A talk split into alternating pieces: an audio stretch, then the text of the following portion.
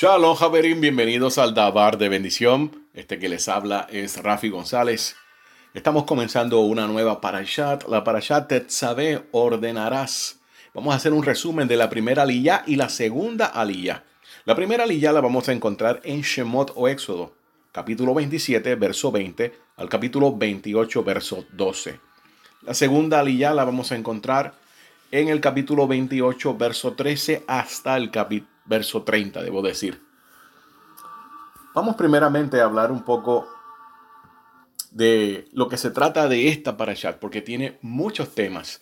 Esta parashat se centra casi exclusivamente en los Kohanim, en los sacerdotes, la forma en que fueron elegidos, sus ropas, la ceremonia de investidura a través de la cual ellos y sus descendientes quedarán confirmados para siempre como los Kohanim, los sacerdotes especiales de Elohim. Recordando siempre que todos los Kohanim, todos los descendientes de Aarón son levitas, pero no todos los levitas son sacerdotes. Deben ser exclusivamente por la línea de Aarón. Vamos a ver que los cuatro hijos que aparecen de Aarón aquí, mencionados en forma específica por sus nombres, debido a que únicamente ellos y Aarón debían ser ungidos como Kohanim, como sacerdotes. Y de ese modo, todos los hijos que le nacieran posteriormente serían Kohanim en forma automática. Sin embargo, cualquiera de los nietos de Aarón que ya habían nacido, como es el caso de Pinjas, no quedaban incluidos en esta designación y seguirían sirviendo como levitas. Posteriormente, el Eterno designó a Pinjas como Cohen por derecho propio. Y eso lo pueden verificar en Vamidvar o Números capítulo 25, verso 13. Este aceite sumamente importante que se le manda que se le prepare para separar lo que es del Todopoderoso, también va a ser el mismo aceite que se utilizará para ungir a los reyes de Israel.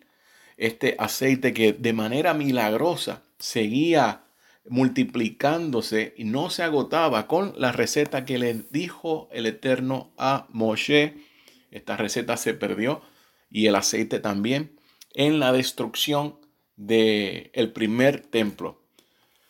Cuando nosotros encontramos que el Eterno da, como mencioné al principio, todos los nombres de Aarón y de sus hijos en orden, en una secuencia, tenemos que preguntarnos el porqué de todo eso.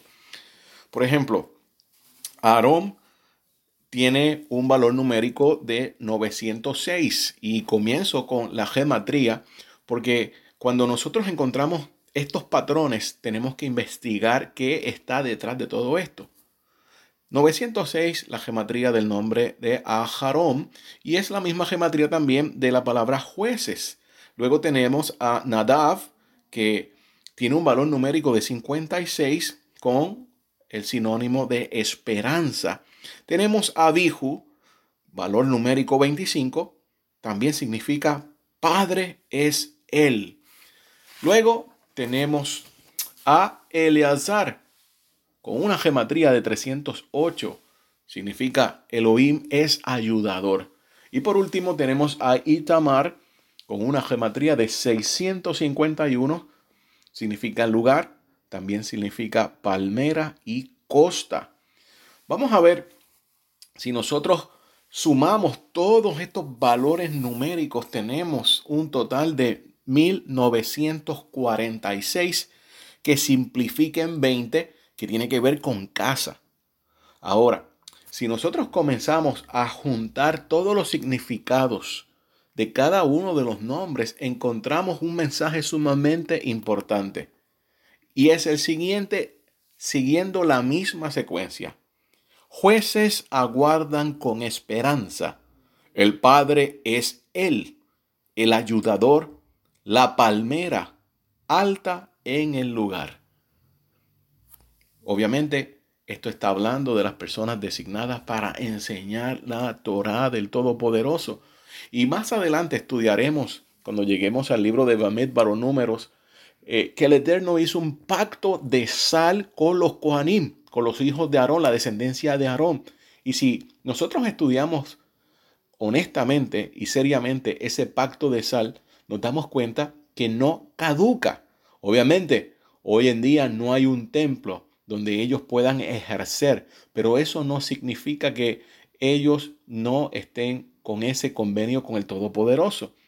Obviamente, nuestro santo maestro y Mesías y el Ribi Yeshua es investido como un Cohen, pero no de esta jurisdicción del planeta Tierra, porque aquí ya hay Kohanim del linaje de Aarón, como lo especifica la carta a los hebreos por allá por el capítulo 8. Así que, habiendo mencionado eso, hay algo bien importante también. Si nosotros tomamos la primera letra de todos los nombres, incluyendo Aarón y de sus hijos, encontramos cuatro letras Aleph y una Num. Y todo esto suma a 54.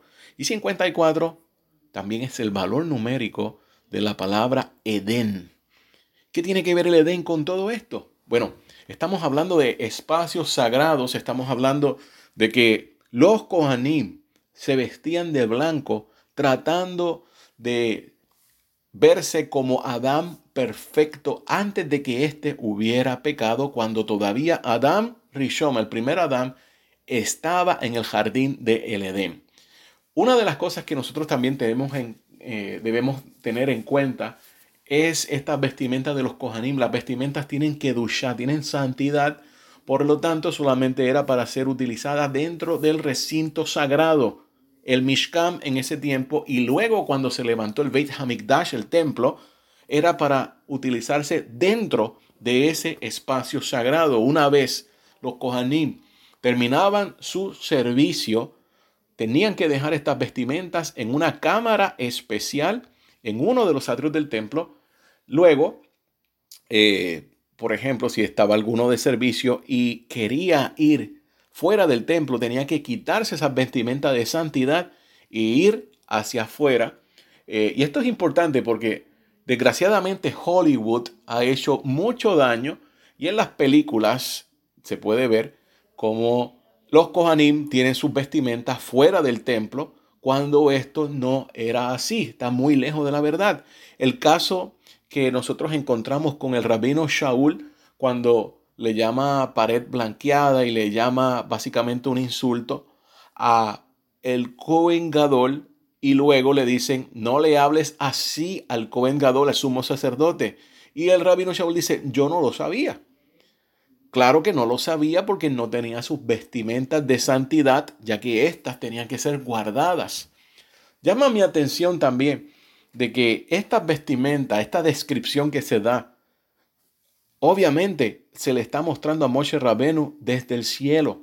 Así que el Cohen Gadol, o el sumo sacerdote que se encontraba en el Mishkan celestial, tenía este mismo uniforme, estas mismas vestimentas.